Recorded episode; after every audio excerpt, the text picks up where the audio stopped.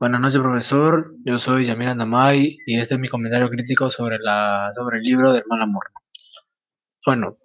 al transcurrir el, el tiempo en el que leí todo este libro, me quedé fascinado con solo leer el primer capítulo que era Carmen. Además, también quedé impresionado con el personaje principal que era Fernando, que comprendía a la chica que intentaba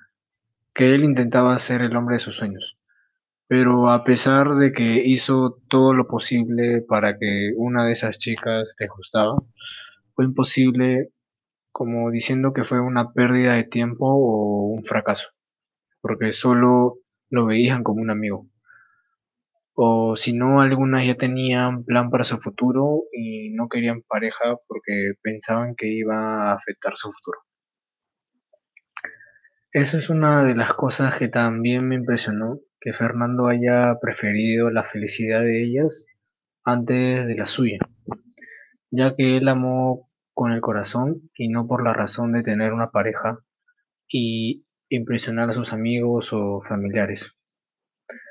como se ven hoy en día en la sociedad donde vivimos. También me es impresionante cómo este libro puede acercarse a ti de una manera tan fácil porque puedes llegar a identificarte con el propio protagonista y con la historia. Porque todo el mundo, bueno, no todo el mundo, todas las personas han pasado por un desamor o por un rechazo